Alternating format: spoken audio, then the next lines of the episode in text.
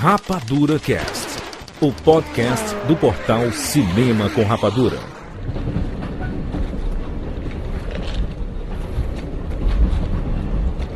Oi? O que disse? Eu só disse oi. Oi, olá. Oi. Posso sentar mais perto?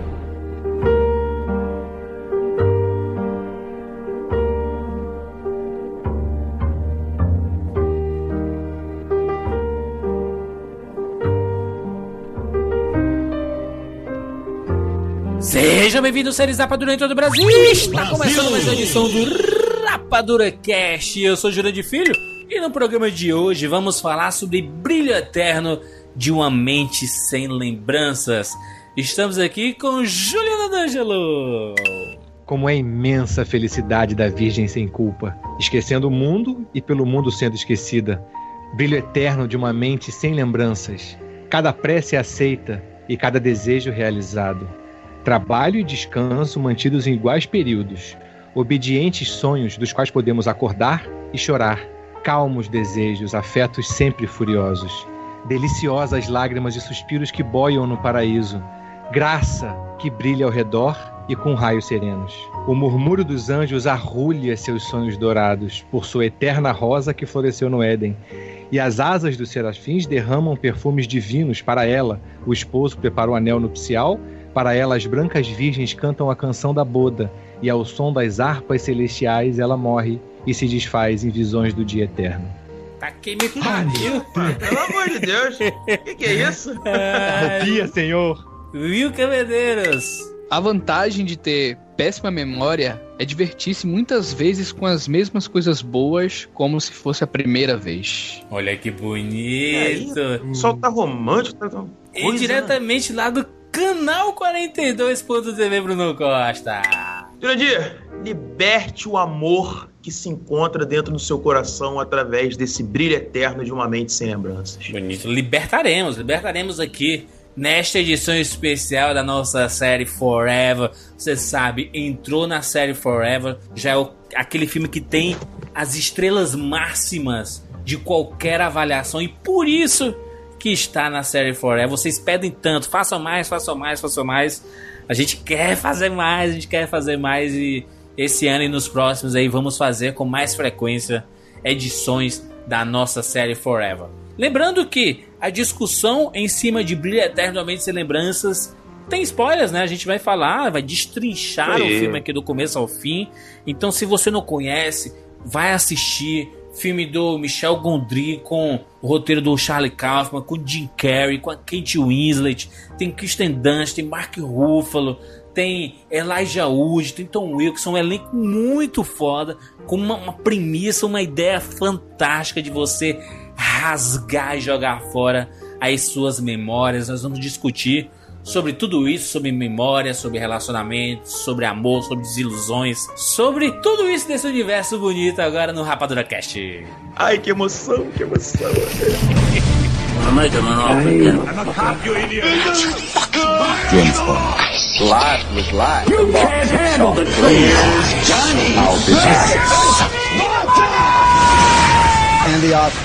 Rapadura Cast. Você fala pouco, né? Desculpa. É que a minha vida não é muito interessante. Do trabalho pra casa. Não sei o que dizer. Devia ler o meu diário.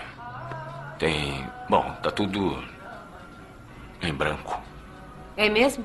Isso deixa você triste ou ansioso? Sabe, eu sou sempre ansiosa. Nunca acho que vivo a vida ao extremo. Aproveito todas as chances e não perco um segundo do pouco tempo de vida que eu tenho. Uhum. Também penso assim. É? Você é muito gentil. Ai, puxa, eu tenho que parar de dizer isso. Eu vou casar com você. Eu sei. Ah, então tá.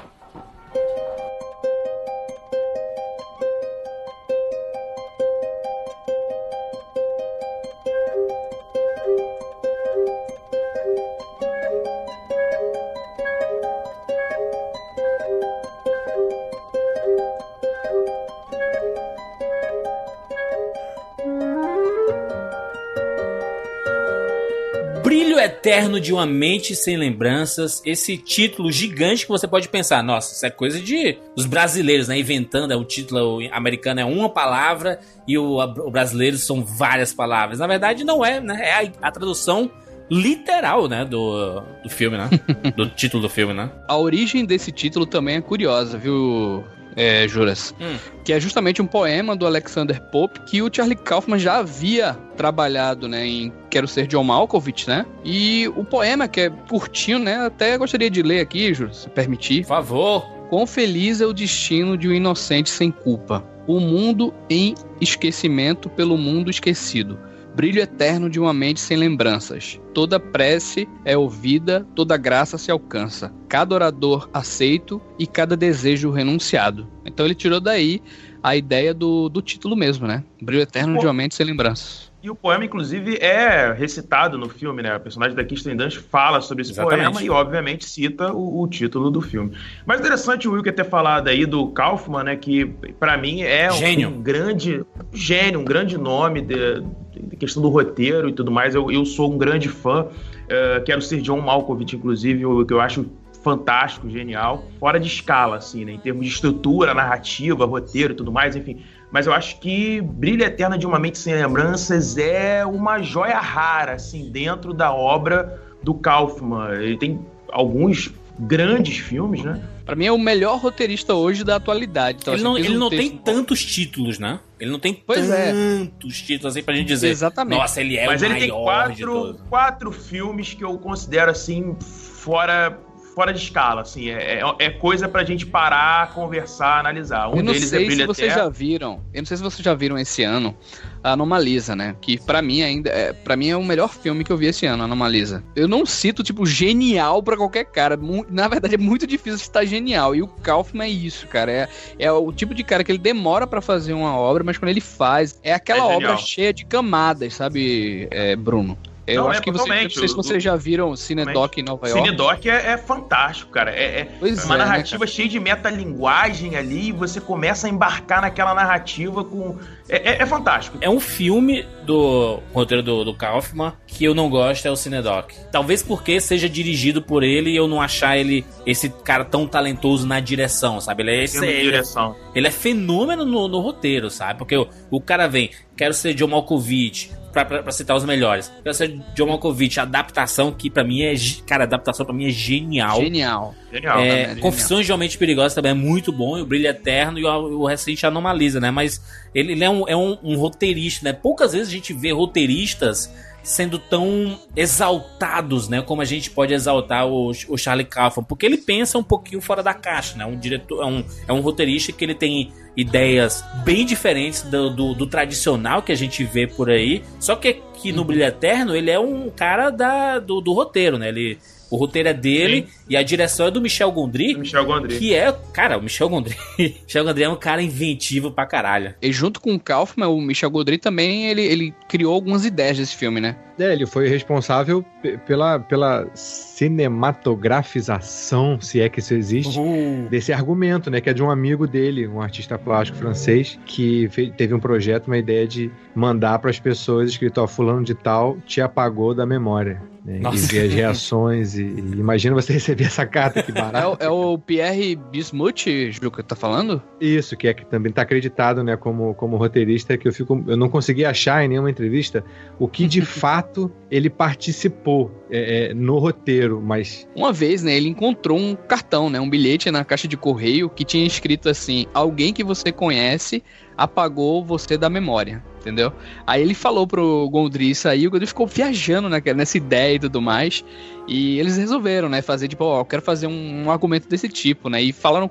O, o Kaufman já tinha feito com ele, né? O Natureza Quase Humana, não sei se vocês já uhum. assistiram. É, e assim, quando se juntou, ele viu que tinha. A, a, a ideia era perfeita pro Kaufman, né? Então, os três fizeram esse tipo argumento aí e o Kaufman, e o Kaufman escreveu o filme, né? Todinho. Kaufman é um cara que gosta muito dessa coisa da expansão humana, de pensar fora da caixa, como o Jurandir falou, mas de investigar o humano nas suas multi uh, peculiaridades, né? Então eu acho que foi aquela coisa do tema perfeito com o roteirista que já poderia abargar aquilo, né? No caso do Brilho Eterno de Aumento de Lembranças, é um, é um filme que a gente pode chamar, sei lá, um filme cult. Totalmente. Foi lançado em 2004 e é um filme, assim, meio que querido pelas pessoas, sabe? É, é muito é. fácil você ver as pessoas, sei lá, você coloca uma, uma foto dos personagens, do, do personagem do Jim Carrey da, da Kate Winslet, e as pessoas curtem na hora, sabe? Porque o filme parece que mexe com todo mundo, e isso é o grande mérito dos roteiros do Charlie Kaufman, né? Porque ele,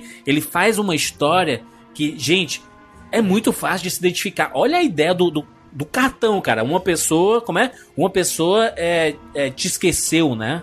É, uma, uma pessoa é, que você é. conhece te esqueceu. E, cara, todo mundo passa por isso. Seja através de um relacionamento que quando acaba parece que a outra pessoa não existe mais na face da terra, ou por um amigo que você brigou e você é, não quer mais saber daquela pessoa e ela realmente deixa de existir, né, cara? No caso ele coloca metaforicamente, né, assim, gente, o esquecimento verdadeiro, como seria no filme. E aí ele mostra uhum é, essas memórias sumindo. Né? Literal, né, né Juras? Muito a ideia, né? literal. né? Essa primeira a gente tem que falar que realmente essa ideia é sensacional, cara. E apesar de todo mundo já ter passado por isso, que nem o Juras falou, né?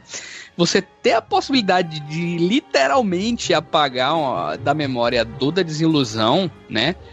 É, é, é, bacana, mas o modo que o Kaufman trabalhou com isso, né, e a forma que o Gondry passou pro público, né, até meio surrealista, né, tem vários momentos surrealistas no filme, ele dá um aspecto muito genuíno pro filme, né, cara, e por isso ele se tornou muito único, né, cara, tá? por isso que a gente vê é, é, muita gente se identificando dessa forma, né? Trabalho de cores, é, desenvolvimento de personagens, né? O trabalho dos atores também, a gente tem que destacar aqui, né? E é curioso a gente citar essa questão de, de, perda de memória e tudo mais, porque na época vários filmes trabalharam com esse mesmo tema.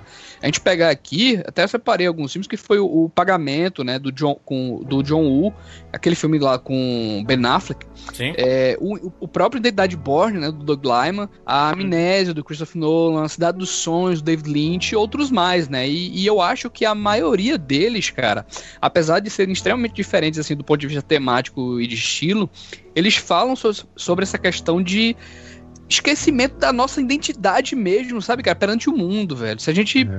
É. Assim, como o pessoal se preocupava muito com essa coisa da alienação da sociedade, né? Até do Clube da Luta lá tem, tem essa, essa questão também. E o Brilho Eterno, apesar de ser um romance, né? Ele carrega um pouco dessa questão. O que é que vocês acham sobre isso? Maravilha, maravilha você contextualizar tanto filme que fala sobre isso, nunca tinha pensado nisso, tem toda a razão. Muito bom e, e coincidência você falar isso, que o Charlie Kaufman primeiro negou fazer o filme, não, não curtiu tanto a ideia do, do, Quer dizer, curtiu, mas achou muito enlouquecedor e muito complicado nessa. É, é, que nem no, na adaptação ele falou: não, não dá, não posso, não vai. É demais e pirou. Aí falou que não pro Michel Gondry. Aí ele viu o memento do, do do Nolan. E aí ele falou: Não, cara, peraí, enlouqueci vendo esse filme, não dá para fazer sim, peraí, volta, vamos fazer, vamos fazer, eu tenho umas ideias aqui e tal. E foi um dos filmes que, que, que acendeu a, a, a, a centelha para ele fazer o Brilho Eterno. Não, e engraçado, né? Porque dentro da história do cinema, a gente já teve esse assunto sendo tratado de outras formas, né? Não talvez na sua literalidade, mas de uma forma ou de outra, passeando por isso. Né? O Alain René, por exemplo, já falou sobre essa, essa, essa temática lá atrás, enfim. Então, acho uhum. que não é uma grande novidade, mas a forma como ele aborda é que traz uma certa, um certo frescor para a temática. O fator esquecimento ele é um fator que dá um tempero ao filme. Mas o grande ponto do filme é a relação, é descobrir uma outra pessoa que você já conhecia, né? Eu acho que essa é a grande brincadeira narrativa e que a proposta que o Kaufman traz no final das contas, tanto é que a narrativa é circular, ele quebra a linearidade. Ele joga dentro de uma narrativa circular para te mostrar um encontro de um casal, que poderia ser um casal comum, numa situação talvez um pouco incomum, mas, mas um encontro de duas pessoas. E conforme você avança o filme, que você percebe que existe alguma coisa ali, que existe algo a ser estudado. Mas é realmente a questão da perda da memória ou é a questão do que leva a esse fator em si? Eu acho que esse é o trabalho do Kaufman que eu elogio tanto nesse filme. É, é o arco narrativo que ele monta até os personagens chegarem àquele ponto, entendeu? O que o roteiro quer dizer, basicamente, cara, é algo muito simples. É que, por exemplo, é o amor simplesmente um dia acaba, entendeu? Ele, ele discute essa questão. E o homem não saber lidar com isso, sabe, cara? E eu acho que ele quer dizer, tanto que ele quanto a Clementine, né? Ela primeiro se submete ao tratamento, depois ele se submete também ao tratamento, né? Tu fala homem, tu fala, tu fala gênero não, tu fala espécie, né? Exatamente, exatamente.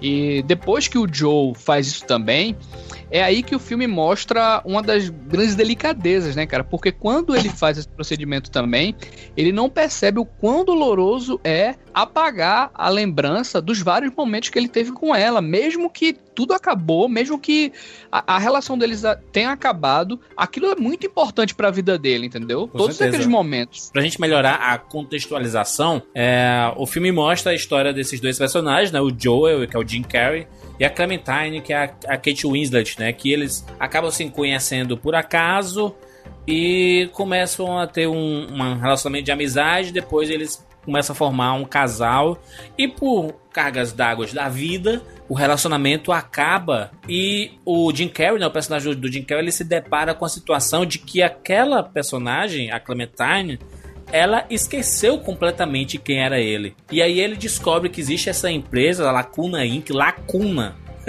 Lacuna Inc., ela, ela tem esse serviço que é se você quiser apagar alguém ou alguma coisa da sua vida, você contrata o serviço dessa empresa e ela faz o trabalho e aquela pessoa some da sua, da, da, da sua, da sua memória, né? Ela apaga todas as memórias relacionadas àquela pessoa. E aí a gente vê o processo de desconstrução disso, né? Até porque o filme ele começa do final, né?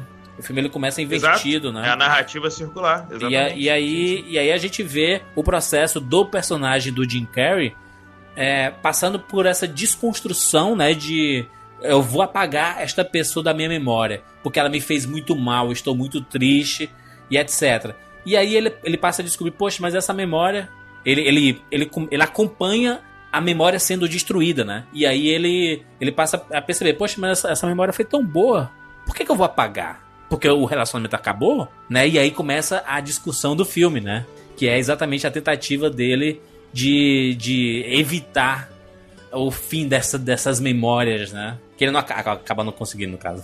Tanta coisa para falar, meu Deus. Ô, Juca, é, pra ti, cara, eu, eu, eu tô curioso realmente com o com que você tem para falar. então, o que, o que mexe contigo esse filme, cara? Qual foi o, o grande lance, assim, da parte humana mesmo, de e aprendizado de relacionamento, né? O que esse filme mexeu contigo nesse aspecto e te fez até, um, sei lá, talvez ele te tenha feito também entender outros aspectos, né, também, não sei. Cara, é, a, a, verdade desse filme mexe comigo, a verdade emocional desse filme mexe comigo. É, eu fui juntando alguns filmes assim que, que me faziam, é, que, que, me cativam no cinema e que para mim que justificam a existência realmente do cinema enquanto função evolutiva, né? Enquanto é claro que é, um, é, é o maior entretenimento que a gente tem hoje em dia em termos de arte, né? A gente não usa o cinema como usa exposições, como usa talvez livros seja mais aproximado, né, que a gente consome tanto quanto, mas o cinema é, é, é de, de, cara popular, né? As pessoas que lotam as salas de cinema, não todo, não todo mundo não lê um livro a cada dois meses, a cada mês, enfim. Mas a, além do entretenimento, o cinema tem um poder, né, um, um potencial evolutivo que é uma coisa fantástica. Então, juntando os filmes que me fazem é, é, amar o cinema por essa função, eu vejo que geralmente são os mesmos diretores, é a mesma galera. É o Michel Gondry, é o Kaufman, é o Spike Jonze, é o Nolan. É, pessoas que, que levam verdades humanas, né? Que não, não, não, se, não cedem, não, não abrem mão dessas verdades na hora de fazer costura de roteiro, na hora de fazer é, um turning point. Eles levam até o final isso. E nesse filme que eu acho incrível foi é, o, Kauf, o Kaufman viajando na batatinha de fa existir, fazer existir, tra trazer para a realidade esse, esse, esse recurso fascinante e que é, é, eu acho bem condizente com o nosso contexto é, com, a, com, a, nossa realidade agora de sociedade, né? A gente quer consumir tudo e quer ter um serviço, contratar serviço para tudo.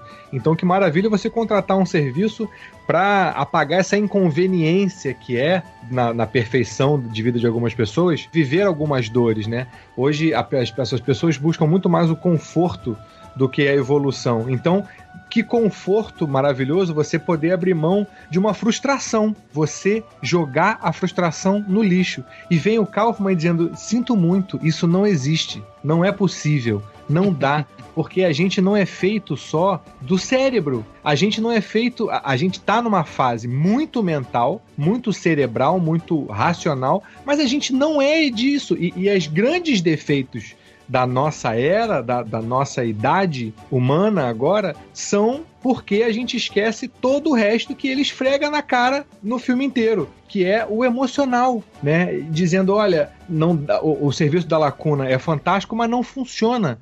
Já parou para pensar? É, a, gente, a gente viveu no filme a reação a esse tratamento de uma pessoa, do, do, do Joel.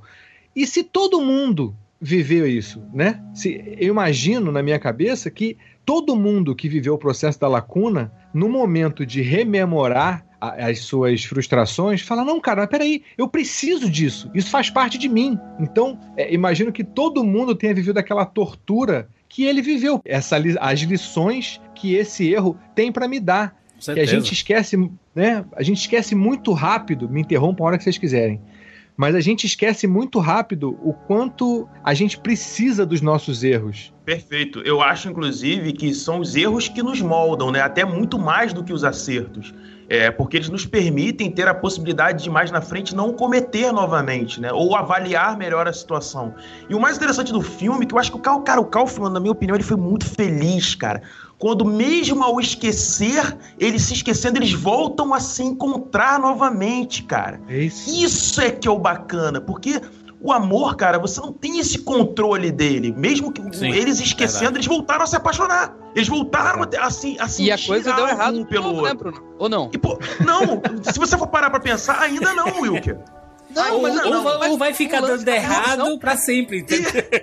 o legal do filme vai é sempre isso. acabar da mesma coisa, entendeu? Vai não, sempre acabar da mesma coisa. O legal do filme, Wilker, é que você chega no final e ele deixa uma porta aberta para você. Eles podem vir a errar de novo ou podem não vir, não interessa. O, inter... o interessante é passar por uma experiência. Com certeza. Bruno, Bruno, Bruno, inclusive, o fato deles terem a informação prévia de que eles já tiveram uma relação e não deu certo, isso pode ensiná-los a tentar fazer melhor.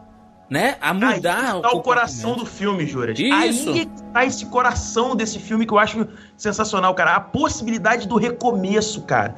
Quando você termina um relacionamento, você não precisa matar aquela pessoa. Ela, ela não precisa desaparecer da sua vida. Ela pode se tornar uma outra coisa. Uma amizade, ela pode se tornar qualquer outra coisa. Ela pode até se tornar um amor de novo. Não, e nem sempre, e, e, e nem sempre, né, Bruno, uma briga, uma discussão é motivo para você terminar uma relação também, sabe? Às vezes as pessoas, Exatamente. hoje em dia, elas estão tão voláteis, né, assim, de, gente, é, poxa, ela, ela, ele torce para um time diferente do meu, vou acabar essa relação. Por poucas coisas, as pessoas estão hoje finalizando as relações por pouco, né? Assim, não é só mais, gente, a gente não é compatível, beleza. Se não é compatível, realmente, ou você não gosta mais da pessoa, beleza também.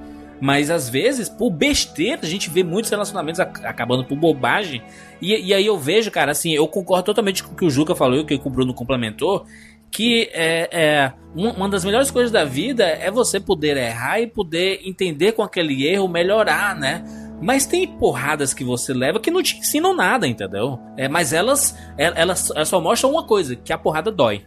Sabe? É, às, às vezes não, não, é toda porrada que você aprende alguma coisa, sabe? Quando você, às vezes. Ah, o Dracon é que fala muito isso. O Dracon falou assim: é, Juras, é, às vezes, quando você leva tanta pedrada na vida que você fica insensível com as pedradas, sabe? Você não, já não, não consegue nem ser tão otimista de pensar, né? Realmente é, eu vou conseguir. Depois de levar tanta pedrada, tanta, tanta pedrada nas costas, você não consegue nem sonhar mais direito, né? E aí é por isso que cada caso é um caso e por isso que, esse filme ele mexe tanto com as pessoas. O Juca falando, eu lembrei da música do Los Hermanos, cara, o Vencedor Que ele, ele tem um, um, momento específico que ele fala: olha lá quem acha que perder é ser menor na vida. Olha lá quem sempre quer vitória e perde a glória de chorar. Que é exatamente isso. Às vezes, você perder, você é, é, errar, você se equivocar, faz parte do aprendizado. Faz parte, isso é fato, e é por isso que a gente faz colégio, né? É por isso que a gente tá na escola, né? Porque a gente erra, acerta, erra, acerta, até a gente não errar mais, né? Aí você pensa assim, aí eu vou ficar imune? Não, a vida tá aí, né? Enquanto você estiver vivo, você Isso. vai errar e você vai acertar, você vai errar. Não, as dores são importantes, né, Juras? É, assim, o que você eu acho que você quer dizer é isso, né? É, a gente não tem que esquecer, né, cara? É, a gente pode viver aqueles momentos fantásticos, né, com aquela pessoa e tal, depois passar por esse momento de dor, né?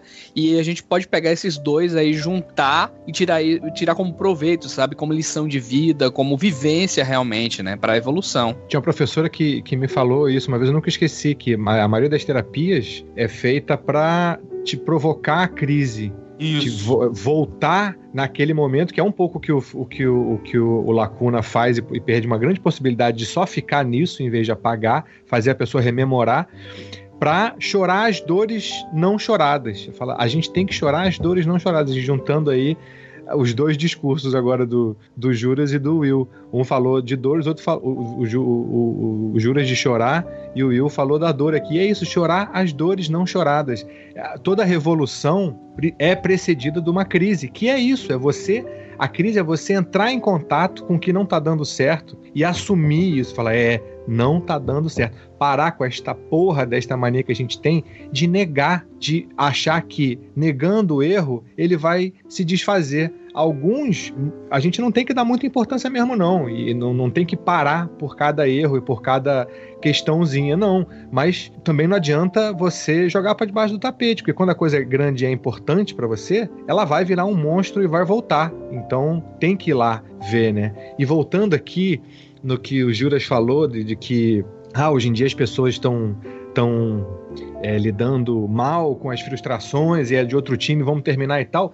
Olha, vamos voltar aqui para genialidade multidimensional, é, é de cama multicamadas do Kaufman, cara. Eles não tinham terminado. Eles não tinham terminado. Olha o momento em que ela, a Clementine, resolve apagar o Joe da cabeça naquele momento, fela da puta que atira a primeira pedra, quem que tem mais de, sei lá, 23, 24, não passou, que é você tá com uma pessoa e a coisa se envolve e aí a responsabilidade do amor te chama, porque é, amor que é amor te faz revolucionar Vai. te faz evoluir, para evoluir tu tem que revolucionar e para revolucionar tu tem que pagar o preço, seu fela. Sim, sim. Né? Sim. E aí você fala, tô preparado para esse pulo ou não tô? Eu, eu, eu, eu faço o voto do amor e, e, mudo as coisas que tá óbvio que tá na cara que eu preciso mudar e que ela tá me mostrando aqui que eu preciso mudar. E, e perfeito isso que você tá falando, cara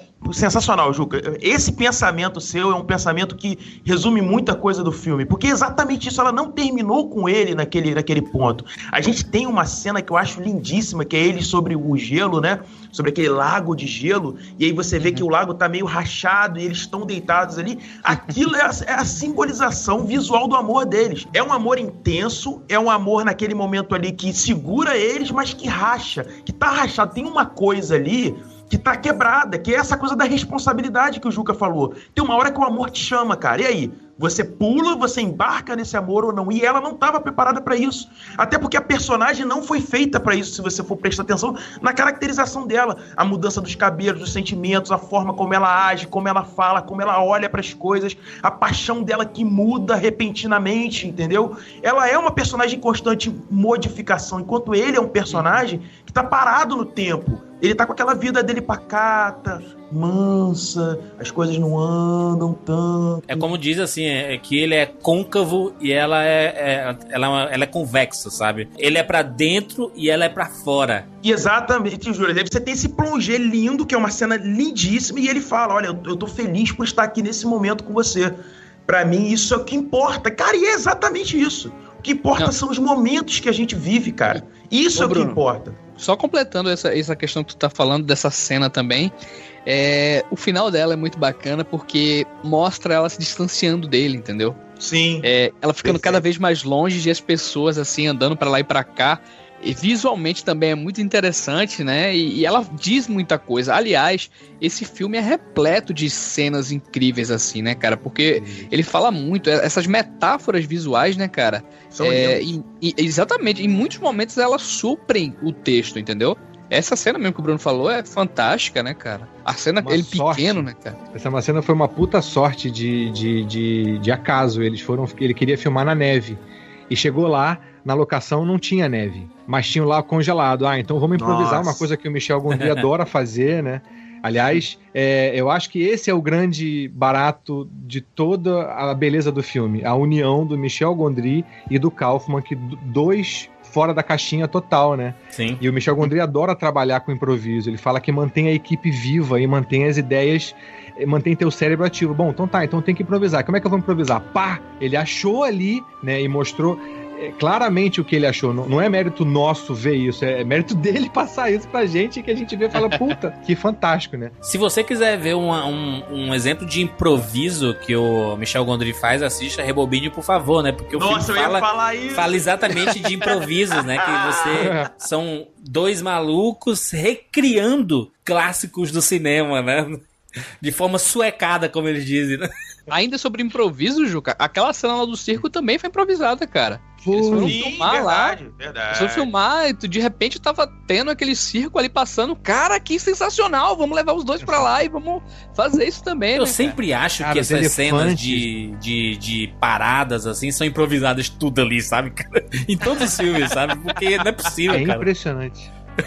É, complementando isso que tu tá falando até dos atores de inverter os papéis, o filme uhum. tem essa brincadeira realmente de trocar a área dos atores, né? A gente vê Sim. uma Kate Winslet totalmente impulsiva e brincalhona, sempre zoando, né, com o Jim, e o Jim meio tímido ali contendo as ações, né, cara? Sem falar na química maravilhosa. Ah, isso aqui, química cara. fantástica. Porque a gente vê o Jim Carrey é um excelente ator, né? Porque a gente foi acostumado nos anos, nos anos 90 a ver os papéis mais extrovertidos do Jim Carrey, com Ace Ventura, né? O Máscara, o Debbie Lloyd e tudo mais. E aí, quando a gente teve aquela surpresa de ver o, o Jim Carrey fazendo o show de Truman, e a gente, Caralho, olha o alcance dramático desse cara, bicho. Ele sabe fazer muita coisa. Aí ele, pá, o mundo de Andy. Aí ele, pá, Cine Majestic.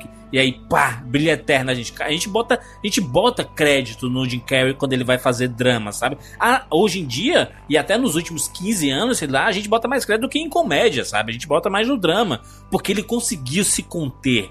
E ver aquele personagem contido é extremamente importante, cara. Porque o começo do filme é uma das coisas que todo mundo consegue se identificar. Porque ele acorda, é, é, dia dos namorados, ele tá solteiro e ele tá puto por estar sozinho. E ele começa a pensar, cara, que merda. Se pelo menos eu conhecesse uma pessoa que hoje. É, uma pessoa mas... nova ele fala, Júlio. Mas isso é impossível de acontecer porque eu não consigo nem olhar nos olhos de uma mulher que eu não conheço, sabe? Ele fica assim. Ele, ele, é, ele, é muito inseguro, ele tem, muito, tem muitos medos. E aí ele fala assim: por que, que, eu me apaixono por todas as mulheres que me dão um mínimo de atenção, sabe? Assim, se, se uma mulher dá um sorriso para ele, ele já muda o jeito dele, porque ele, ele, se apaixona por aquelas pessoas, sabe? Ele fala isso no momento em que ele vê Clementine e ele se sente apaixonado por ela, porque óbvio, apagou o cérebro, mas não apagou o, o coração. É então ele já é uma dica do que tá vindo, né? Ele é muito legal essa brincadeira, porque ele fala isso quando dá de cara com a Clementine e fala e já sente uma perda de fôlego pela, por essa mulher. que nem ela, né? Por isso que eu chamei a atenção do Juras, que ele fala assim: eu, é, eu preciso conhecer uma nova pessoa, né? E aí ela aparece, ela surge nesse, nesse ponto. Foi como é, você falou, é. E essa, essa brincadeira do roteiro Cismero com Porque ela não é nova, né? Cara. Não é, Juras, ele já é uma paixão vivida, entendeu? Mas para ele é uma paixão nova naquele momento. E aí o filme, quando começa, depois, sei lá, de 10 minutos desse encontro entre eles e tal, ele tá chorando. Você, cara, por que, que esse cara tá chorando? O que, que tá acontecendo com ele, cara? Ele tava apaixonado há 5 minutos atrás. Tá chorando? Dentro de um carro? Não, o que, que tá vendo? O foda é que a Clementine, Kate Winslet, maravilhosa, demais, que atriz foda, até hoje, fazendo só filme ah, bom. ela é sensacional. Maravilhosa. A personagem dela é o contrário do Joel, sabe? A Clementine, ela é para fora, ela expõe, sabe? Ela tá, ela tá assim, ela se incomoda com algo, ela coloca para fora, né? E quando ele se conhece, ele chama ela para, ela chama ele para ir para casa dela e tudo mais. Ela vai para frente, né? Ela adianta os passos. Ele, ele não consegue processar bem isso, né? Ele, ele fica assim, não, não é, é, a gente tá, tá, muito rápido aqui, né? Ela, ela, ela já, já tá querendo adiantar uns passos. Por quê? Porque existem etapas da vida que você não tem mais saco para determinados, é, é, de, de, determinados padrões de relacionamento, né? No caso dela, ela, ela, ela até é, tá no áudio que o Jim Carrey, que o personagem do Jim Carrey fala assim, ah, ela fica só pulando de um relacionamento para outro, sabe? Porque ela, ela tá procurando, né? Ela tá procurando aquele que vai acertar, né? essa coisa que você está falando agora, Juras, vê se não é exatamente o, o, micro no macro, no sentido de esse microzinho que você pegou agora, é a dinâmica do porquê ela apagou ele da memória, no meu ver. Vocês falaram que ah, ela é inconstante e tal. Concordo, mas é, nas cenas da crise do relacionamento, para mim, pelo menos, tá claro que é ele que não tá preparado. Ele não tá preparado para relação, mais inconstante, com certeza, com certeza. Né? Por mais inconstante, por mais é, imatura às vezes, emocional e tal, ela tá preparada para o relacionamento. Ela quer um filho, ela quer ficar com ele, ela tem certeza do amor dela por ele, e ele fica naquela de vai, não vai, vai, não vai. Aí ela que enche o saco, muito mais por fugir da relação, ela fala, ah, porra, não quero ficar com alguém que não, quer, não sabe o que quer da vida. Vou sair fora, mas sei que eu vou sofrer, então vou esquecê-lo. Que pena, porque, bom, a gente não sabe, de repente ele ia pegar no tranco, né? E o, o legal de rememorar dele, a gente acompanhar o filme, porque esse é que é o grande lance, né? É um filme que se passa na mente do cara, maior Isso. parte do, do, tempo, né? E, e, aí cenas fantásticas, mas deixa eu falar do livro, porque, gente, eu tenho certeza, eu queria saber, eu não consegui achar, mas eu queria saber se foi o Kaufman ou se foi o Gondry ou se um apresentou para outro, depois foram os dois, que leram um livro chamado Godel, Escher e Bar. Vocês conhecem esse livro? Não, não, não conheço. conheço. Um que é o Godel, que é um matemático logista. É, outro que é o MC Escher, né? Desenhista que faz desenhos Teve incríveis. inclusive uma exposição dele no Centro Cultural Banco do Brasil aqui no Rio de Janeiro, alguns anos atrás daquelas questões de tridimensionalidade que o Escher trabalhava, né, Juca? Não sei se você chegou a ver, mas foi bem Fui, cara. Pô, eu fui algumas vezes na exposição, eu ficava é, doido. É, muito boa. Doido foi muito boa. Teve um... um é, o, o, o, Juras, foi uma exposição lindíssima, cara, porque você entrava por dentro de algumas galerias e tudo mais, e você podia ver todas as composições do Escher, inclusive em três, porque ele brincava muito com essa, essa dinâmica de três dimensões, né, e tudo mais, então era muito bacana. É, exato. Fantástica a exposição, também pirei nela. E o, e o Hans Sebastian Bach, que foi um puta compositor, e o livro, ele, no livro ele apresenta o, o conceito de strange loops, que aqui na, no, no, no Wikipedia eles traduziram como voltas estranhas. Mas o Godel, ele fazia, ele fez um, um ele é famoso por um teorema da incompletude, que diz: essa afirmação é falsa. Ponto. E aí gera um loop, né? Mas se essa afirmação é falsa, eu acredito na afirmação ou que ela é falsa? Então, mas se ela é falsa, ela é verdadeira, então, né? Essa afirmação, pela lógica, te leva para um, a um loop. Você não consegue chegar numa conclusão. É a questão Tostines. O Escher foi o que o Bruno falou. Ele pirava, ele consegue mostrar no mesmo quadro um garotinho no mesmo desenho, né? Um garoto olhando para uma paisagem e a paisagem olhando para o garoto. É, é, é incrível. Sabe? Caraca, é, trabalha com perspectiva, ver... profundidade de é. campo, Jurandir, de uma forma absurda. Eu não consigo é, lembrar de um outro pintor ou, desenhista, e eu tô tentando for, fazer força aqui, mesmo Picasso, Da Vinci e tudo mais. Cara, o Ash ele tem uma capacidade de dominar o espaço visual de uma forma muito única, cara. Fiz, fiz uma experiência aqui, Juca, de colocar no Google Imagem Escher, né? É E-S C-H-E-R. Escher. Exato. Gente uhum. do céu. Caraca. É incrível, né? É incrível. Inacreditável. É incrível. Não, pois é. E essa questão dos pontos de vista, né? Tem algumas obras que você vê o mesmo assunto em três pontos de vista diferentes, mas uhum. de um jeito tão bem costurado que é isso que o Bruno falou, em termos de ponto de vista e de perspectiva, o Escher zerou. Ele zerou, zerou. a parada. Zerou. E o Johann Sebastian Bach, que é um dos, dos compositores clássicos mais famosos, ele fala da, da, do que ele adorava de compor, que, que chama uma, uma um, um, tipo de composição chamado fuga, né? De tipo tocata e fuga, que você sobrepõe as vozes em lugar, é, brincando com sempre com um tom diferente quando você sobrepõe em espaços diferentes. E ele também fazia é, os strange loops né? Esses, esses loops esquisitos nessa brincadeira da composição. Então, ele, o, o, o, o, escritor desse livro parte do princípio desses três gênios e como eles faziam essas voltas estranhas. E aí, para pirar numa viagem ao conhecimento e, e à inteligência humana. É, aí eu vou ler um pedacinho para vocês verem como é que é louco o livro. Ó. GEB, né? Godel Esheibar, é um livro difícil de caracterizar porque foca muitos e heterogêneos tópicos e é quase impossível localizar o núcleo central. Entre outros, ele fala de fugas e cânones, logística, geometria, recorrência, estruturas sintáticas, natureza do significado, budismo zen, paradoxos, cérebro e mente, reducionismo e holismo, colônias de formiga, conceitos de representações mentais, tradução, computadores e suas linguagens, ADN, proteínas, o código genético, inteligência artificial, criatividade, consciência, livre-arbítrio, arte, música e etc. É, etc. é melhor. Exatamente. Então, olha, agora corta para as cenas do filme na mente do Joel. E, e, e corta também para o que o, o Bruno falou sobre o filme ser cíclico, de já começa no final, né? E, acaba no meio e, e, o meio tá no, tá no fim, enfim. As razões de aspectos em várias imagens, o que é aquela imagem dele pequenininho e ela grande, Nossa, e aquilo ali se fazendo, né, cara? Nossa, Pô, pois é. Sem, sem efeito especial, só com questão de câmera e campo de profundidade, ele trabalhando perspectiva. E aí a gente entra no Ash, que o Juliano trouxe muito bem para essa discussão. Exatamente. Então, cara, é incrível, porque o fim do filme também é um novo começo. Então, quer dizer, o, o, o, o filme não tem um final exatamente, entendeu? Não, é, na verdade, você começa de novo aquela relação. O filme é cíclico em todos os aspectos, né? E a brincadeira do, do que ele faz dos loops, na, na, na com uma hora eles estão é, tem uma cena que eles estão vendo TV. Aí, depois o Joe, logo depois, passa por trás da TV e o que tá passando na TV é a Clementine deitada na cama olhando TV. Isso, isso é o que tá na TV, sabe? Então, vamos, tome de Inception. É, uma hora ele tá correndo atrás da Clementine, ele larga o carro, sai correndo é, num quarteirão, chega na esquina, tá o carro dele. Aí ele olha para trás, a Clementine tá lá embaixo. Tá lá embaixo. Coisa que que tá de David Lynch, né? É coisa de gênio, velho. Olha, Wilker, você trouxe agora David Lynch para essa discussão e você trouxe no momento exato.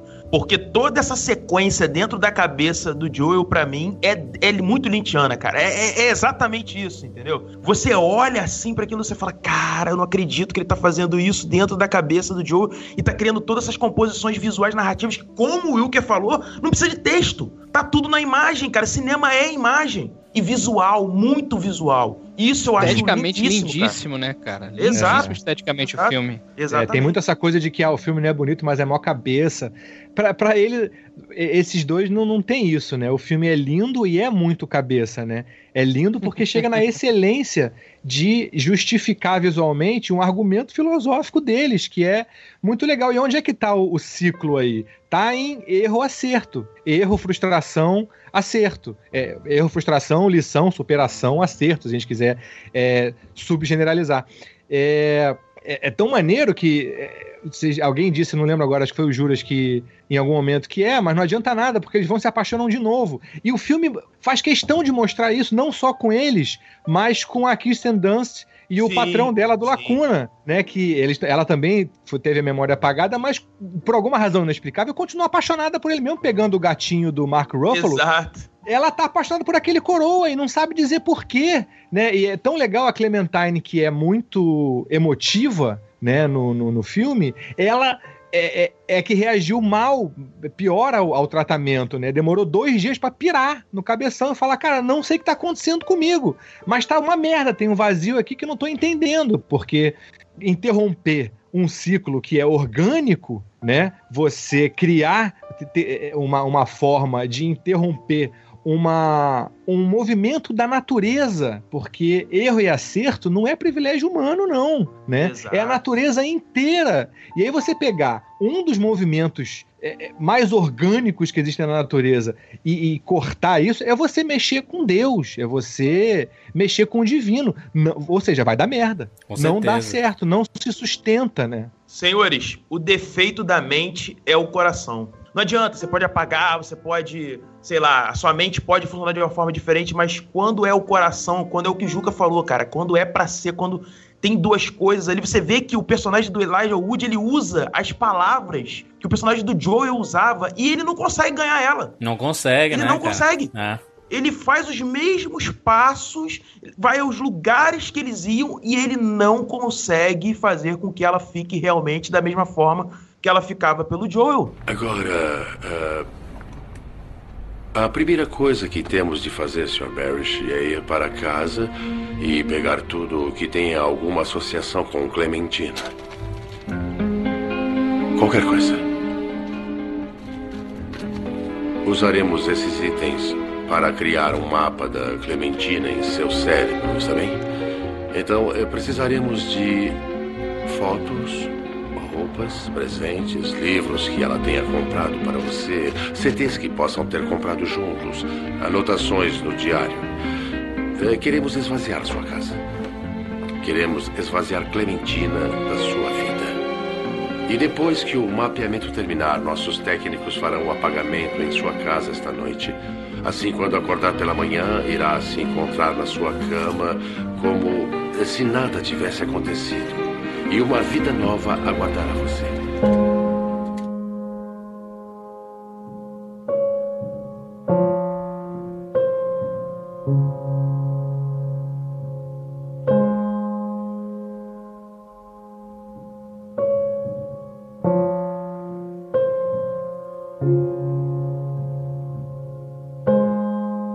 Chaplin falava isso, né? Não sois máquinas, homens é o que sois, né? É, a gente tem muito lado da tecnologia, porque quando o nosso computador está com problema, o que, que a gente faz? A gente não tenta resolver o problema, a gente formata o computador, né? A gente deleta tudo porque resolve todos os problemas. A gente não, não quer ficar quebrando a cabeça para resolver aquele problema no computador. A gente formata está resolvido, né? Que é mais ou menos o serviço da, da lacuna é esse, né? Olha, você tá aí com problema, tá chorando pra caramba, vamos acabar com isso? Vamos tirar essa memória? Você vai acordar no dia seguinte, normal. Não vai ter mais aquela pessoa que te decepcionou, ou aquele trauma que ficou na, na, na sua, sua mente, e você vai seguir a sua vida normal. E não é assim que funciona, né? Porque a dor é o que faz a gente é, é, viver, né?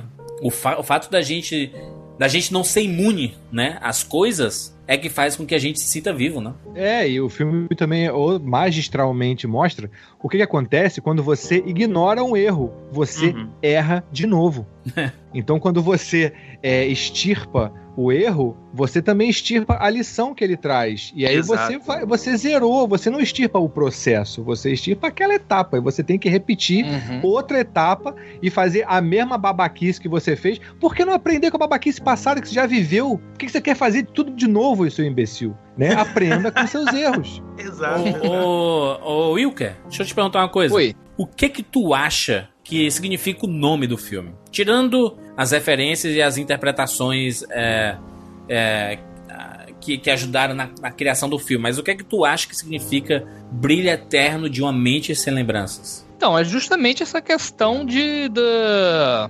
Eu até citei isso aqui já, que é a importância de você não esquecer determinadas coisas, entendeu?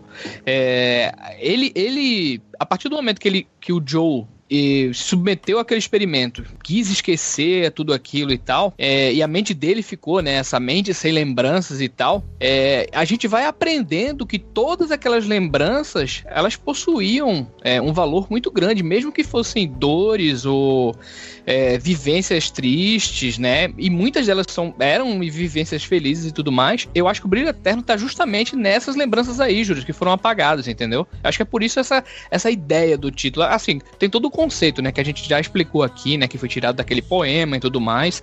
Mas eu acredito que seja isso, viu, cara? A, a, a beleza daquelas lembranças que foram apagadas, entendeu? O brilho eterno poderia ser o amor? Eu pensei muito nisso, Júrias. Eu, quando vejo esse filme, é, eu vi com minha esposa, já vi sozinho e tudo mais e tal. E a gente, a gente ficou conversando muito sobre esse filme depois que acabou. A gente ficou mais ou menos uma hora conversando sobre o filme. Assim, discutindo o, o que, que o filme queria dizer para nós dois, assim.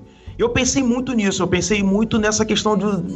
Podem faltar as lembranças, de fato sim, mas eu acho que tudo que ele viveu ali mostrou o quanto de fato ele gostou dela, o quanto ele amou e mostrou um arrependimento. Eu acho que o brilho eterno está exatamente nesse ponto, Júlias. De, de, desse amor, sabe? De, talvez esse seja o sentimento mais forte que um ser humano possa ter uh, pelo outro, né? Ou, enfim, não, não só não só a, a questão do, do, amor que eu digo, um amor em todos os sentidos, não, no mais amplo aspecto que ele possa ter. Eu acho que o brilho eterno, para mim, é isso. É, é, ele pode ter perdido todas as lembranças, mas ficou uma, uma, a fagulha daquele amor, entendeu? Ficou aquela, aquela situação que, mesmo sendo recriada por uma outra pessoa, não conquistou aquela mulher. O que conquistou era ele, com todos os defeitos e qualidades que ele tem. E foi o que o Juca falou, e eu acho muito acertado isso.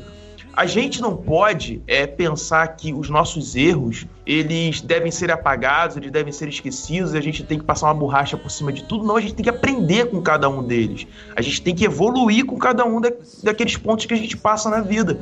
E o Joel, ele, ele era uma pessoa, assim como ela também, o, o Juca falou um pouco sobre isso, e eu acho que eu vou complementar ele nesse, nesse meu pensamento. Eu acho que nenhum dos dois era muito preparado para o amor em si que viria sabe? Eu acho que chegou um ponto que os dois, ambos ficaram com medo. Ela porque queria demais aquele amor e ele porque tinha muito medo de se entregar para aquele amor, entendeu? Então eram duas visões diferentes do que é o amor em si, né? Do que é o amor de entrega, de agora eu quero dividir com você a minha escova de dente, agora eu quero morar na sua casa, agora eu quero ficar é, junto é que nojento, você. Bruno.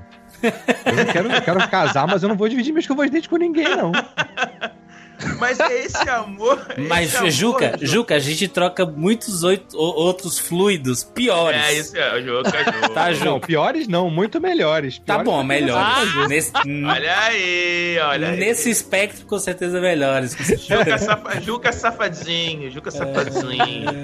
É. Mas eu acho que é nesse sentido, Júrias, entendeu? Entendi. Só complementando, eu acho que é nesse sentido. Eu acho que foi o que o Juca falou. Assim, eu acho que nenhum dos dois estava preparado. Talvez ela tivesse, por mais louca que ela fosse, a gente falou de pintura, eu acho isso tão bonito, eles conseguirem passar o sentimento através das cores do cabelo, da roupa, né? A caracterização dela e tudo mais. E dele também, né? Porque você vê que ele usa sempre as, as cores muito fechadas, muito escuras, né? Ele não deixa transparecer quem ele é de verdade, né? Então eu acho que é, é isso, o brilho eterno, Júlio, só para sintetizar a coisa, para mim é o amor. O amor é algo que não dá para não, não dá para criar uma máquina para esquecer o amor, sabe? Para tirar ele dali. O amor continua, ele perdura. Tu acha, Juca, que é isso? Que o, que o brilho eterno é o amor ou é algo diferente? É, boa, eu concordo. Acho que o brilho eterno é uma energia sagrada que, que o amor também presta homenagens.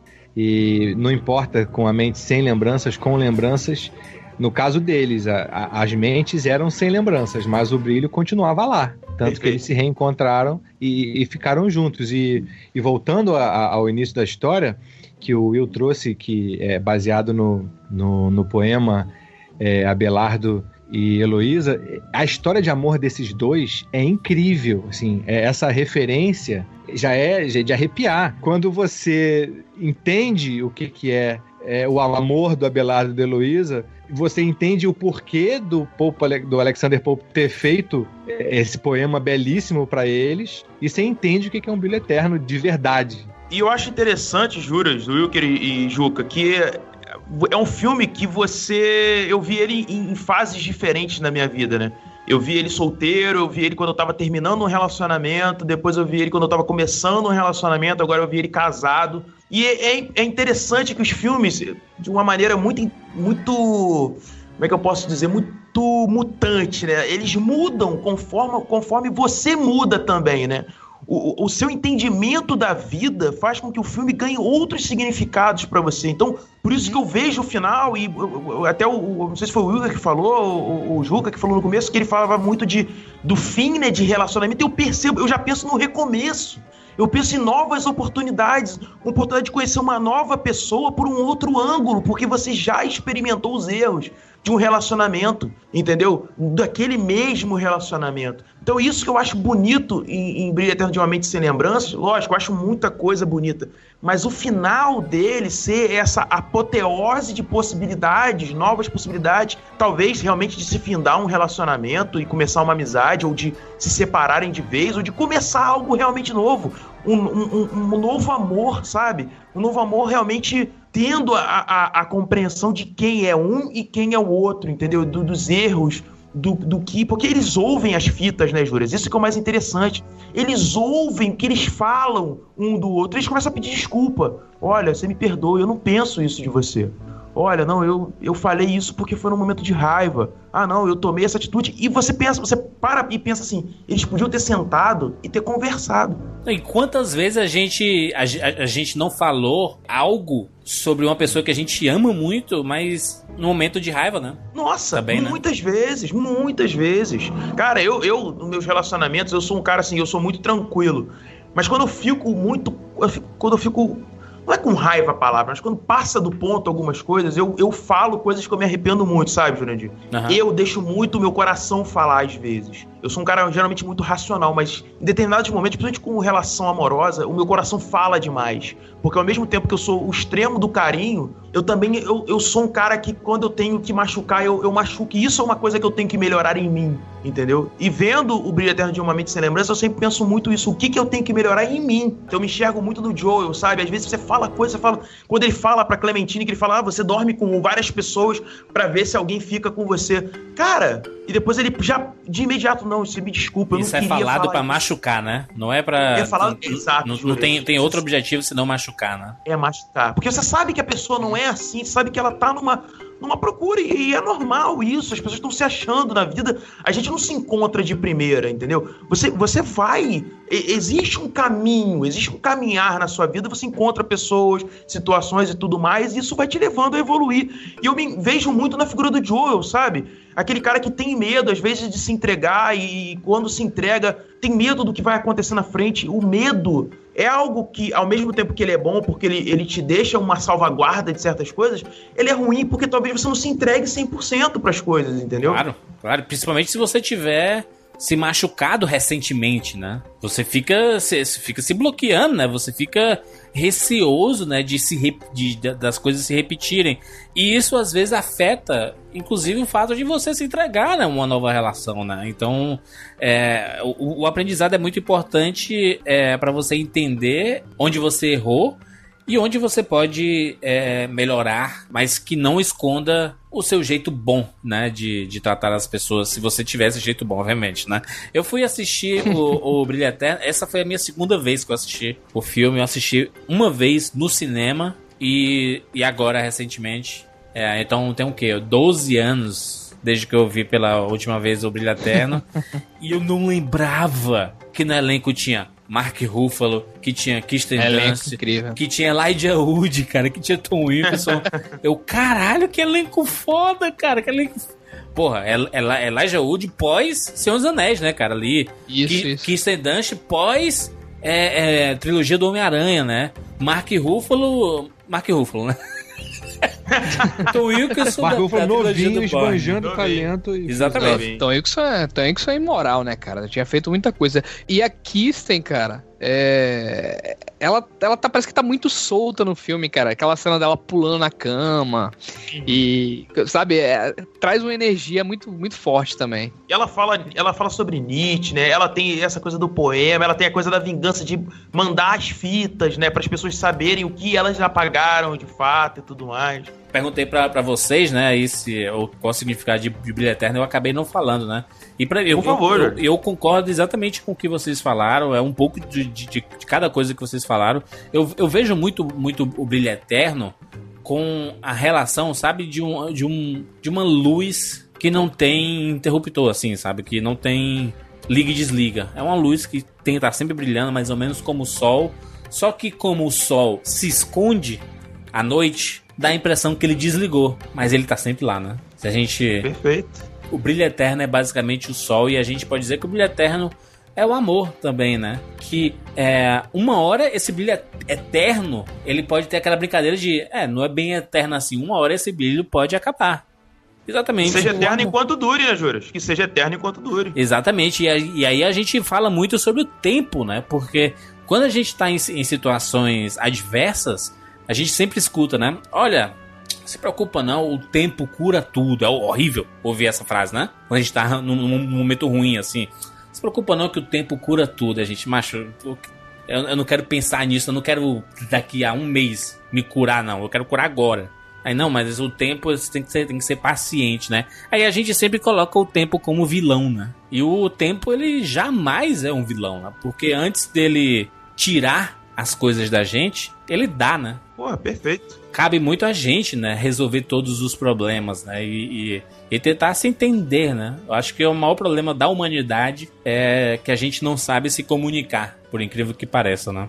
Lindo, lindo, que lindo, nossa. Lindo, lindo, lindo, lindo. Parabéns, Júlio. Olha, bonito, cara. Todo mundo, acho que vocês, vocês estavam muito inspirados hoje, gente. Na nossa, moral. Parabéns, é, Júlio. Olha. Como, como, como rendeu bonito, assim cara. depoimentos lindos. Eu acho que, cara, os filmes, é, o Deleuze, Gilles Deleuze, que é um teórico do cinema, enfim, é um que eu gostava, gosto, gosto ainda muito de ler, não tenho mais a leitura do hábito que eu tinha de ler sobre cinema quanto, quanto eu já li, mas ele falava muito isso, né? Que o filme, o importante do filme é quando ele, quando ele te chama pra narrativa, quando você faz quase que parte daquela história, né? Isso é um processo muito de identificação, né, Júlio? O filme, quando ele trabalha com esse processo de identificação tão forte, tão, tão para dentro do filme, a gente chama de filme de terceira idade, né? Que é quando você entra quase que dentro da narrativa, porque você tá junto com aqueles personagens, né? Você segue junto com a narrativa deles. E eu me sinto muito assim com Brilho Eterno de Uma Mente Sem Lembranças. Por mais que muita gente faz, é, consiga ver o filme quase que de fora, né? Com essa lupa de fora, essa análise, eu me coloco muito dentro daquela situação. Porque eu acho difícil até as pessoas conseguirem estar fora, porque todo mundo já passou por, por situações dessas, todo mundo já quis esquecer um grande amor, todo mundo já viveu um grande amor. Quem não viveu ainda vai viver, porque isso faz parte da condição de ser humano. É, é, é, é, difícil de você dissociar isso da nossa, da nossa possibilidade de, de viver, de passar pela Terra, né, cara? De estar tá aqui. O amor faz parte da construção de, da vida de todo mundo. Cada um de nós aqui, cada um de vocês que estão escutando a gente agora aqui, vai uhum. atrás do seu brilho eterno. Vai atrás do seu amor, né? Vai atrás do seu verdadeiro amor. Daquilo que te completa, que te faz feliz. Eu, o Wilker, o Juras, o Juca, enfim, vocês que estão escutando, Cara, é o que faz a gente querer viver, o que move o ser humano é a paixão, é o seu coração. Foi o que eu falei, o defeito do cérebro é o coração. Porque muitas vezes a gente não age pela racionalidade, a gente age pela nossa emoção. E é isso que nos torna humanos, cara. E isso é muito bonito. E esse filme tem isso, cara. Esse filme tem essa condição. Às vezes a gente confunde, né, de que a felicidade está sempre atrelada a você estar com alguém ao seu lado. E não é bem assim, né? A felicidade não, independe não. de você ter alguém, de ter, estar numa relação ou coisa do tipo. Felicidade claro é, um, é um estado seu, né? Perfeito, Pessoal, né? É. Individual, né? Tem gente que é feliz sozinho e de boas, com os amigos, com seus bichinhos de estimação, viajando, é, uhum. se ocupando, né, fazendo suas coisas, né? E tá de boa, entendeu? Já pensei em uma época que a felicidade estava relacionada a você ter alguém ao seu lado e, e a, é. a, maturidade me, me explicou que não é isso.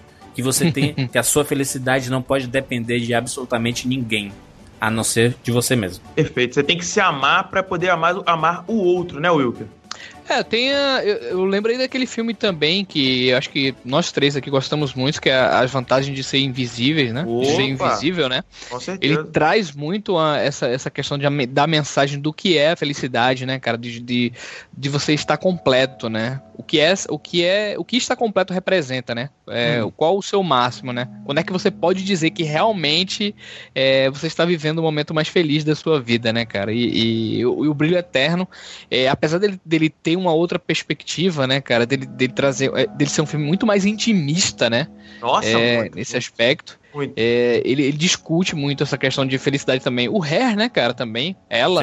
Sim, sim. sim. Pô, boa lembrança, Wilker. Bela lembrança, verdade, verdade. Ah, inclusive, dois Rapadura Casts aí de, de recomendação para ouvir, né, sobre ela, que é o Rapadura Cast 362 e o Rapadura Cast sobre as vantagens de ser invisível, com o Rapadura Cast 338, né? 338. Excelente, excelente também. E foi o que o, o, o Wilker tava falando, Juras, também, essa coisa de você sozinho, mas no caso do filme, no caso específico do filme, você percebe que um complementa o outro ele complementa ela e ela Sim. complementa ele. O que ele não consegue trabalhar na emoção, ela trabalha. O que ela não consegue trabalhar na razão, ele trabalha. E, e ambos juntos é, é uma coisa muito bonita. Tanto é que ele esconde ela nas memórias mais a, até mais vergonhosas. Ele, ele não, eu vou, te, eu vou te mostrar isso aqui que eu vivi. Não interessa ser vergonhoso, porque eu não quero perder você. Quando você chega nesse estágio, cara, é, é, é o estágio de eu passo por qualquer coisa para ter você junto comigo. Entendeu? Sim. Então isso, cara, isso é muito bom, cara. Isso é muito bonito, é por isso que eu falo, cara. Esse filme é aquele filme, Juras, que você tem que ver uma vez, passa um tempo, você vê de novo, é. passa mais um tempo, você vai ver de novo, e assim vai. É o filme que você leva pra vida. Por isso que é um filme cult, Juras, porque ele atravessa gerações, ele fala isso. com com todas as pessoas, ele chega a, a outras pessoas, ele, ele extrapola o, o momento dele. Isso para mim é ser um filme cult. Eu já vou logo avisando, eu sou uma mulher que exige muita atenção, então eu não vou ficar falando do seu casamento ou desse relacionamento que você tem. Se quer ficar comigo, fica comigo. Tá legal. Muitos caras me acham um conceito, ou que eu os completo, ou que eu vou dar vida a eles. Não passo de uma garota que procura a própria paz de espírito. Cuide você da sua. Vou me lembrar bem desse discurso. Você me entendeu, não foi? A raça humana inteira entenderia. Hum, pode ser. Ainda assim, achei que ia salvar a minha vida. Mesmo depois disso. Hum, eu sei. Seria diferente se pudéssemos tentar novamente. Lembra de mim. Faça o possível. Talvez a gente consiga.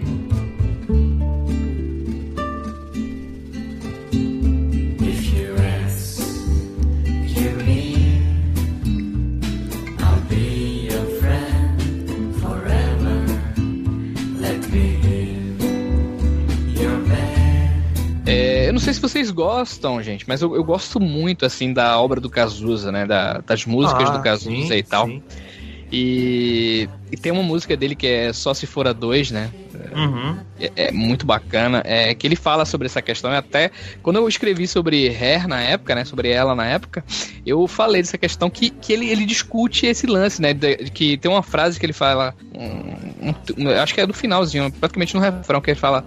as possibilidades de felicidade são egoístas, né? E que viver de verdade e amar de verdade mesmo só se for a dois.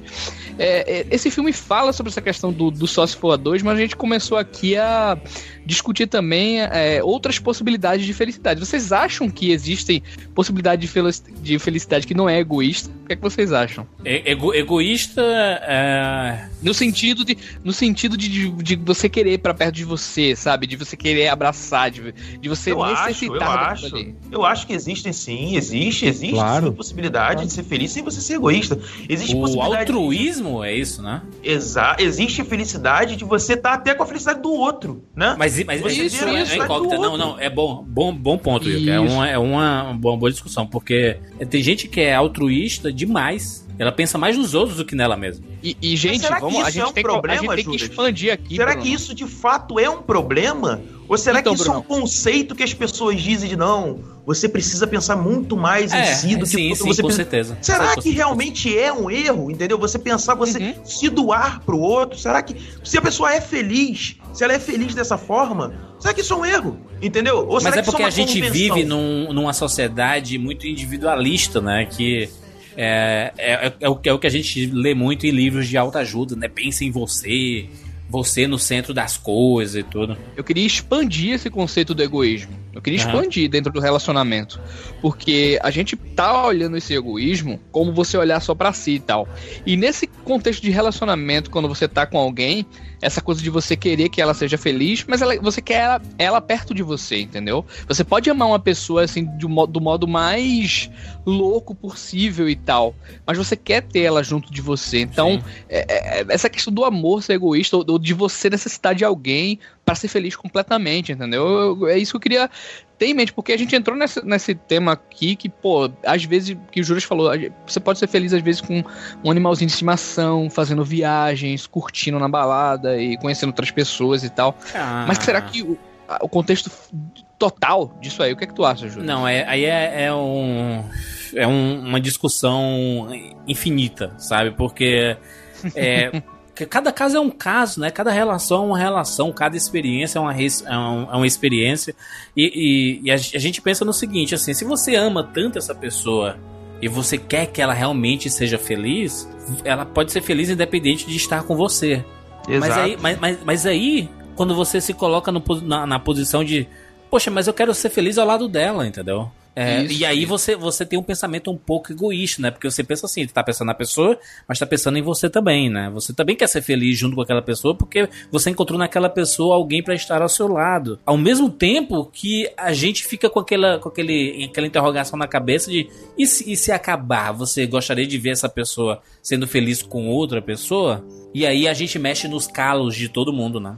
Juras, eu posso contar uma experiência rapidamente pessoal minha. É, eu passei por um, término de relacionamento muito difícil. Eu fui casado antes do meu casamento atual, fiquei 12 anos com uma mesma pessoa. E a gente chegou num ponto que o relacionamento não dava mais certo, mas a gente não tinha raiva um do outro. A gente não tinha.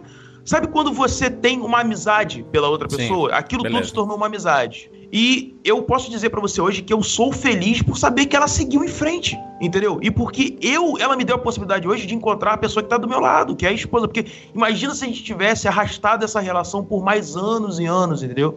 Então, inclusive, ela falou isso para mim que eu achei muito interessante, que foi: eu preciso deixar você ir para que você encontre a sua própria felicidade também, entendeu?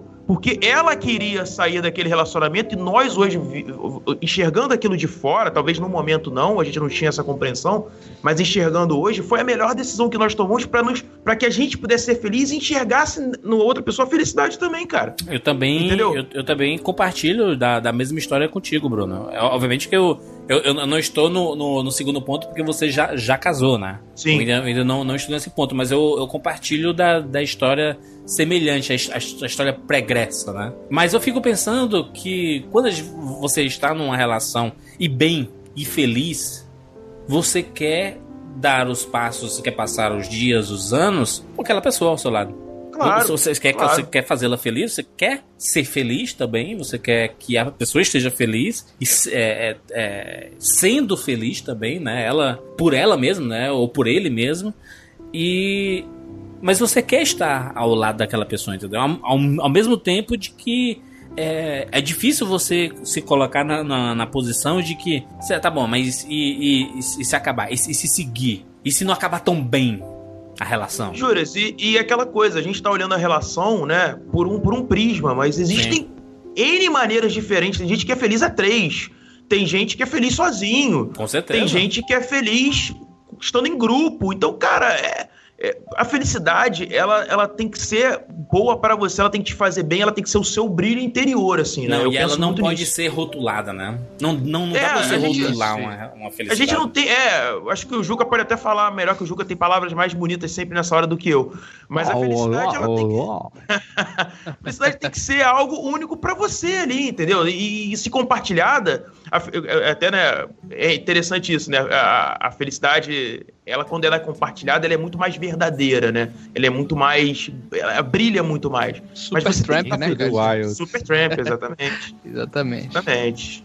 Concordo. Ah, acho que é a beleza do livro, do filme todo, né? Que a gente tá aqui é, viajando na batatinha da beleza do filme, que mostra isso, que mesmo se houvesse um artifício capaz de extirpar as lembranças, da, da a, o sofrimento, né, entre aspas, o sofrimento, a gente ia continuar buscando isso, essa, essa completude, né? Fundamental é mesmo amor, é impossível ser feliz sozinho. Isso, Eu, é. Acho que a gente tem que se completar, não, não, importa no relacionamento amoroso, pode também ser num espiritual, num platônico, claro. enfim, existem várias formas de amor.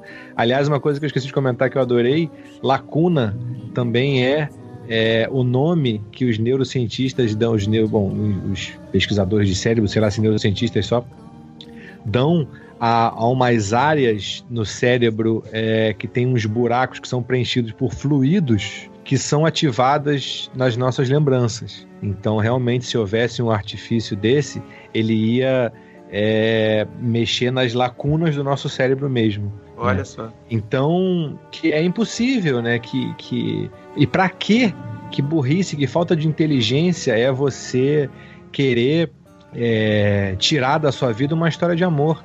O que eu acho lindo da história de amor é que ela sempre é cumulativa. Não importa se você viveu com uma pessoa escrota que te sacaneava, que te usava, que, que é, sustentava a relação para os fins mais egoístas e, e, e pérfidos da história. Se você deu o seu coração, você aprendeu, você evoluiu. E na próxima relação que você tiver, tudo aquilo que você investiu volta para você em retorno com juros e correção monetária em sentido no, na experiência, em forma de experiência. Juca, você não comete lembro, os mesmos Ju, erros. Juca, eu lembro hoje, como se fosse hoje, você falando exatamente essas palavras para mim quando eu estava numa situação não, não muito boa. E eu concordo absolutamente. Absolutamente. Né? Foi ou não foi? Serviu ou não serviu? Serviu. É um investimento, né, Júlio? O Júlio, É. o Juca. É um investimento, né? Passar por um relacionamento é sempre um investimento que,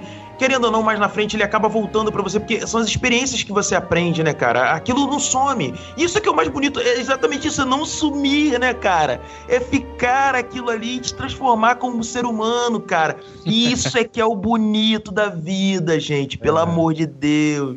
E como vocês Fantástico. estavam discutindo, enquanto eu caía e voltava, caía e voltava, sobre os, os egoísmos e altruísmos do amor, isso é uma ironia que é, a gente tá tão pouco preparado nesse momento para entender que a gente chama de paradoxo, que na verdade Parado- é, é um não é, que é a questão de é, se você quiser ser realmente egoísta por excelência numa relação, você vai se dar completamente para essa relação.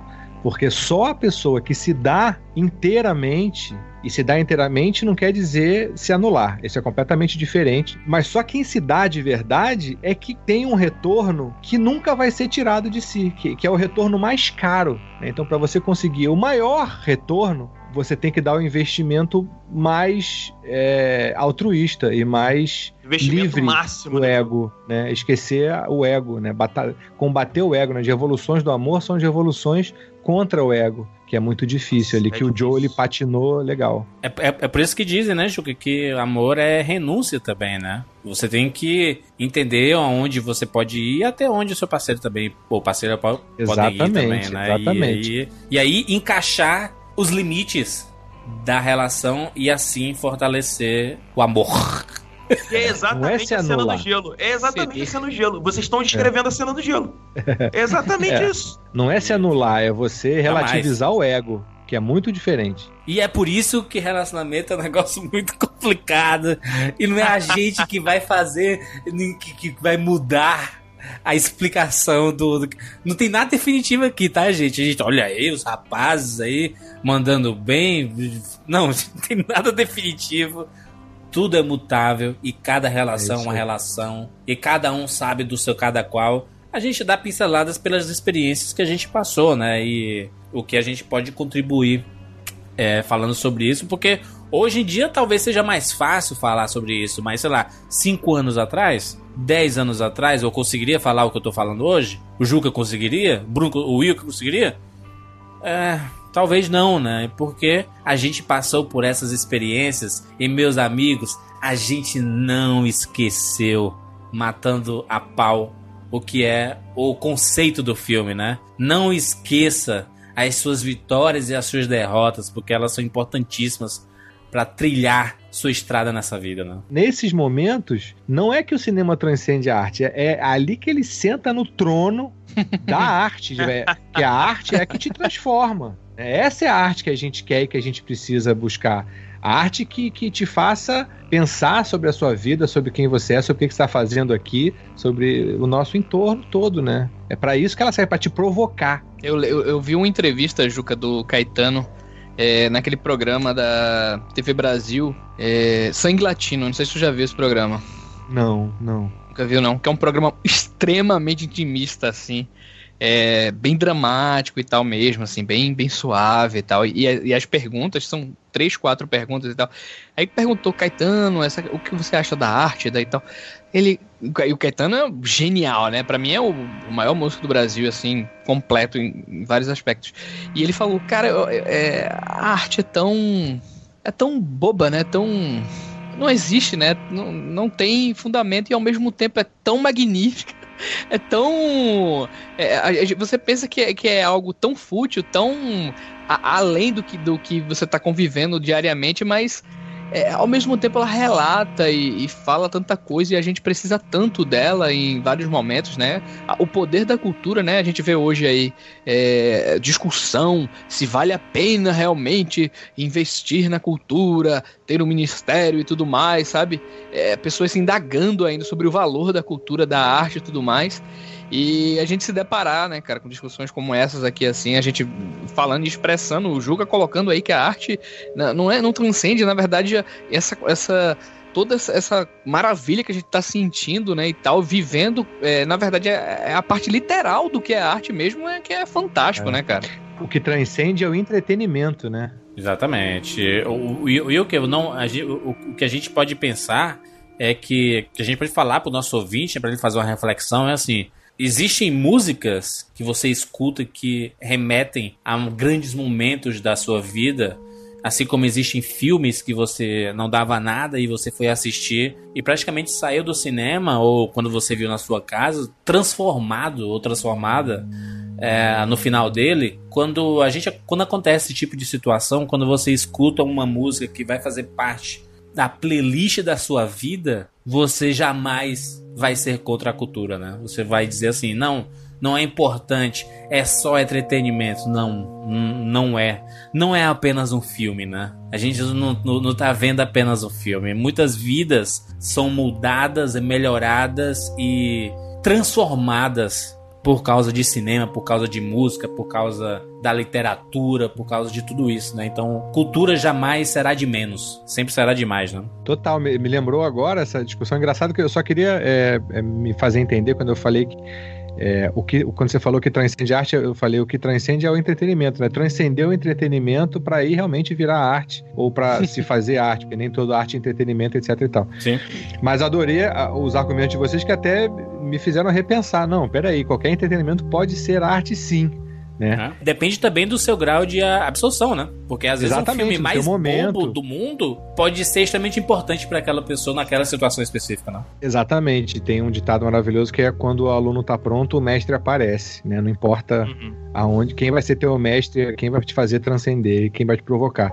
E aí um filme que discute isso fantasticamente bem, por favor, todos que estão nos ouvindo que não tenham visto, vejam e não pode dar pause para entender a beleza do filme é o Cópia Fiel, que também transcende essa brincadeira, a mecânica do filme e te dá um nó cognitivo que no final do filme é, é, é brilhante e tão, e tão, sutil, né? Uma coisa, essa coisa do, do, do, do dizem que um samurai de verdade, se te encontrar, você mede a competência de um samurai pela quantidade de movimentos que ele faz para ganhar a luta. O melhor samurai vai ganhar em um movimento, dois movimentos no máximo. Nesse ponto, o Spike, o Spike Jones e outro também, mas o, o Michel Gondry e o Kaufman é, é, dão um show em vários movimentos. Mas nesse o Abbas Kiarostami, ele, ele dá duas espadadas e acaba com a tua cabeça no final Não, do filme. é, é Cópia Fiel é um filme de gente grande, né, cara? É, é um filme de gente grande, é, assim, eu costumo é. dizer que ali é, é é, é, depois ele fez também a, a, aquele filme que é no Japão e tal também, sim, que, que se, eles se interligam esses dois filmes. Mas o Copa Fiel, a, os diálogos desse filme, cara, eles, é, foi, eu tive a mesma sensação quando eu assisti é, é Antes da Meia-Noite, é? O, o, terceiro filme lá da trilogia? É Antes da Meia-Noite, né? Antes da Meia-Noite, sim. Antes da meia-noite, né? Eu tive a sensação que não eram diálogos escritos, cara. Eu tive a sensação que eram pessoas ali conversando, assim, os uhum. atores de, de repente pararam e começaram a conversar ali, sabe, cara? E depois eu, eu, eu, fui atrás do, do Antes da Meia-Noite também para ler, pra ler o roteiro e tudo mais. E tinha, porra, quase tudo, cara. Foi escrito, velho. Que, que, que coisa incrível, cara. Duas promessas, tá? Du, duas promessas aqui para esse fim de, de Rapadura Cash. É a gente voltar com esse mesmo time para analisar a trilogia do antes aí. Olha aí, rapaz. E fazer um especial para um filme que despedaçou o meu coração e foi capaz de juntar no mesmo filme o, meu coração, que é Onde Vivem os Monstros do, do próprio Spike Jonze, né? É, Opa! Que tá, que tá prometido, né, Juca? Há quantos anos, Juca? Por favor, né? Sonho Por esse dia. É, Juca, é, Juras, tu citou o Spike Jones aí. Curioso, né? Porque o Spike Jones e o Gondry, eu acho que foram os diretores que mais trabalharam com o Charlie Kaufman. Né? Foram né? os diretores que mais trabalharam com o Kaufman, com certeza. E eu, eu acho que o Spike Jones é muito mais eficiente depois que largou, entendeu? Eu acho só isolado, sabe? E depois que ele. Acho que assim, trabalhando com Kaufman, os dois são sensacionais, assim, não dá para saber quem é melhor. Mas quando eles saem, quando eles largam o Kaufman e vão fazer algo sozinhos, é, o Spike Jonze com o maravilhoso ela e, e com o onde vivem os monstros, né, aqueles monstros simbolizando vários sentimentos ali e tudo mais, eu acho que é muito é mais tocante para mim, cara, de, em relação a isso, sabe? O, o, o, Rebobine, né? Ele tem, uma, ele tem uma paixão muito grande, assim, pelo cinema, né? E tem esse essa ponto de vista temático, ele é interessante também, mas também não me tocou tanto, sabe, cara? É, o quando... Rebobine, ele é um filme a proposta dele, eu acho que ele é mais, mais interessante do que o filme em si, né? Eu acho, isso, eu, isso, eu, a ideia, fiquei... né? A concepção. A Ela é uma ode, é né? Uma ode às locadoras, é... né? E tudo, né? É, é. é, é o amor do Michel Verde, Gondry né, ali também, pelo... né? Tá, mas aí não, né, Wilker? Aí não. Né? Pois é, pois é, é isso que eu tô dizendo. É uma curiosidade mesmo, tipo assim. O, o Spike Jones, ele me parece, assim, parece que ele absorveu tanto, assim, as maluquices do Kaufman acho, acho que sim, acho que sim. Ele, ele conseguiu, sabe? Você não vê, por exemplo, ela, apesar de não ter a, toda a loucura do Kaufman lá e tal, mas ele é um filme muito forte, né, cara, também, né? É, sim, sim. A narrativa é muito interessante. Ele, ele é cheio de experimentos também, né, eu diria, assim. Como o Kaufman é desafiador no seu texto e, e criava essa coisa pro Spike Jones. Eu acho que, em termos de, de direção, o Spike Jones, ele me parece mais com a mão melhor, assim, para dirigir, sabe? O Gondry me parece ainda querer sabe? Ele tá, tá buscando né, o caminho dele. É, é o que me parece, assim. Mas eu, eu, eu acho que, independente de qualquer coisa, são dois bons diretores, né? O Spike Jones claro, me, claro. me ganha mais, mas, enfim. Não, e os dois eram, eram diretores de videoclipe, né? Todos dois, Sim, né? Sim, ambos vieram do, do videoclipe. É, não só eles, né? vários grandes mestres vieram do videoclipe, né? O próprio David Fincher também, né? Mas não menos importante, né? A trilha sonora do John Bryan, que é, que é fantástica e faz parte do filme. E quando toca, mexe, né? Mexe com o coração. A própria música do Beck, né? Do... A música do Beck do. Parceiraço do, do Paul Thomas Anderson, né, com cara? Certeza. John Bryan, né? É o, é o do, do Magnolia e tudo mais, né? Então... Interessante que a, a, a, música aqui, né? A gente sempre diz que a música ela tem a trilha sonora de, de forma geral ela tem, ela tem algumas funções narrativas já pré-determinadas, né? Mas aqui ela tem umas funções de quebrar às vezes, né? Ela nem sempre reforça o drama, ela nem sempre cria aquela tessitura dramática, às vezes ela quebra. Você tá num momento extremamente dramático, mas a trilha parece que não tá casando, ela parece que ela cria um desligamento, assim, sabe? Eu acho mas isso casa, muito né? interessante. Não é, casa pela é. proposta do filme em si, né? Mas ela não casa com a cena em si. Se você pegar a cena e isolar ela do filme, parece que não tá casado. Mas a proposta do filme é te desconectar às vezes nesse ponto, né? Essa coisa da falta da lembrança, do, do que, que tá faltando aqui essa coisa da lacuna. Então a trilha tem essa função importante, né? Mas ela não quer dizer que ela vai casar, ela vai criar aquele reforço narrativo clássico. Ela não tem essa proposta, né? Não, e eu é acho porque... isso muito bom. É, e, e é pra, acho que concordo plenamente com você e acho que tem muito a ver com a atmosfera de sonho que ele Sim, quer fazer. Perfeito. E para mim, vocês discutindo aí sobre o, o, o Kaufman, o Kaufman não, o Jones e, e o Gondry, eu é, viva a diversidade, eu discordo plenamente. Poxa, e eu bem. acho, para mim, é o Gondry só a, a, diferença entre eles é que o Gondry se permite sonhar mais e, e, e, se permite as incongruências do sonho também. Ele leva para narrativas incongruências do sonho. Os filmes dele têm muito a ver com o nosso Muita trucagem, né? Eu acho que tem, muito, tem muita trucagem. Ele fez o, o curta é, naquele. aquela série de curtas, né? Tóquio, se eu não me engano. Uhum. É, aquele curta é muito bom, muito foda ainda dele. Mas eu acho que com o tempo, Juca, é, essa parte artística dele é, é, aflorou demais, assim, no que se refere a visual e trucagem, sabe? Eu acho que de sentimento e tal, daqueles filmes que ele fazia no começo da carreira, acho que falta um pouco, cara. Pra, pelo menos pra mim, né? Tipo, Mas não dá pra fazer. Sorvete e tal. Todo filme é, porrada na cara, né? do Jonesy. Cara, é. mas o Jonesy é isso, cara. Cada filme o cara se supera, entendeu? Ele traz. Mas acho que ele foi pra um outro carrega. lado também, né, Wilker? O, o Gondry, ele foi pra, por exemplo, o Besouro Verde. Besouro Verde claramente um filme pra ganhar dinheiro, né, cara? Pra ele botar grana no bolso. Não tem, não tem um apelo artístico, não tem uma proposta temática para ele poder inventar, para ele poder, sabe, criar coisas, para ele trabalhar em cima da narrativa de uma forma diferente. Você vê que é um filme Ok, ele faz o feijão com arroz ali, entrega o filme e acabou, entendeu? É, é o trabalho, ponto final. não, não, e, e, e, Bruno, ele fala do, do Spike Jones, aí você vê, né? Ele, ele vem do adaptação de 2002, e aí ele puf, dá um salto para 2009, sete anos pro Onde Vive os Monstros, e depois aí é quatro anos pro Ela, né? E até então ele não fez mais nada aí, né? Só, só, ele faz muito curtas, documentários, assim, tudo, mas é, o é, Jones ele foi para esse lado artístico como é, engraçado. Eu até achei que o Juca ia falar do, do Spike Jones nesse ponto do sonho, pois se permitir é. viajar mais, se permitir ter esse lado mais artístico aflorado. E o Gondry nesse ponto eu acho que ele ele partiu para uma coisa, ele cara, eu quero fazer um filme de arte, mas eu quero fazer um filme comercial também. Gente, falamos aí sobre Brilho Eterno do Mente Sem Lembrança e sobre um monte de coisas. Então sinta-se convidado ou convidada a deixar aqui nos comentários do cinemacomrapadura.com.br na edição especial para Brilho Eterno de Uma Sem Lembrança. Eu sei que era uma edição que vocês pediram muito nas redes sociais. Por muitos anos vocês, vocês pediram aqui no Rapadura Cash. E a gente está tentando este ano e nos próximos anos cumprir algumas promessas e revisitar clássicos. E trazer aqui para a série Forever, que eu sei que o pessoal curte muito.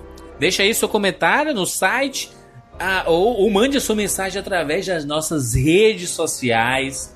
É bom assistir Brilho Eterno depois de ter escutado esse programa novamente. Se você assistiu, aí você escutou o programa inteiro e vai corre lá para assistir, depois manda suas impressões novamente sobre o filme, que é bacana revisitar os filmes. Lembrando que nós temos nossas redes sociais pessoais, que no caso lá no Twitter é arroba Filho. Vai, Bruno. Qual é o teu Twitter, Bruno? Arroba Zumbirosca. Pode seguir que é nóis. Wilker. Arroba Will muito fácil. E Juliano, sua arromba, Juliano. Arroba Juca D'Angelo. Olha aí. Por favor, sigam o Insta do Juca, pelo amor de Deus. As fotos Juca, mais lindas. você tem uma responsabilidade tão grande, Juca, com esse Instagram. Qual Às é vezes eu tiro foto do meu dedão e falo, porra, não vou poder postar, nego fica falando as coisas do meu Instagram, falando que é cabeça, não vou poder botar foto do meu dedão. Vocês ficam me tolindo. Excelente, excelente. Siga a gente lá que ficaremos muito, muito felizes se você mandar mensagem pra gente nas redes sociais e principalmente se deixar seu comentário aqui no cinemacorrapadura.com.br. Gente, foi uma satisfação incrível e até a próxima semana. Tchau. Espera. O que é? Eu não sei, mas espera. O que você quer, Joel? Só espera, sei lá, só quero que. Espere um pouco.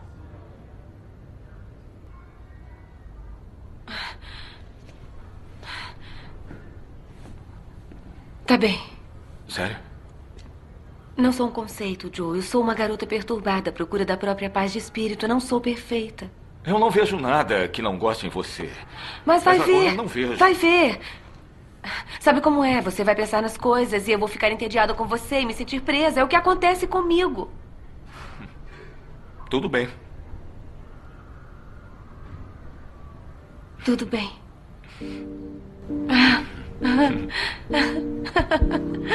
Tudo bem. Tudo bem.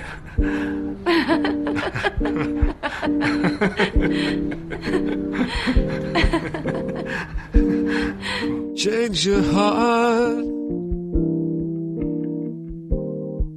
Look around you.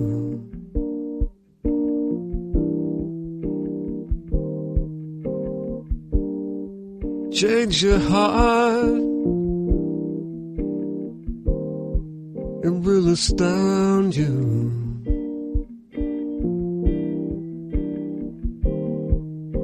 And I need your loving like the sunshine.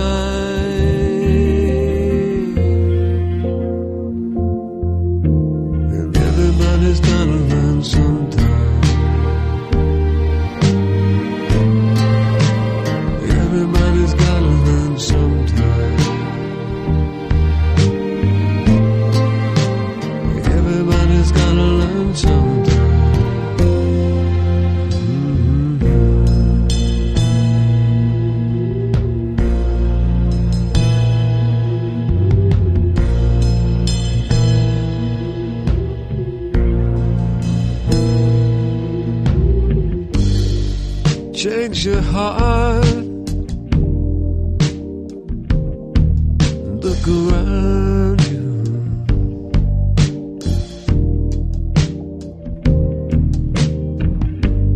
Change your heart.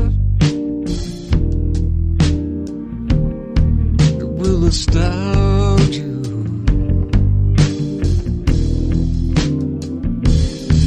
I need your loving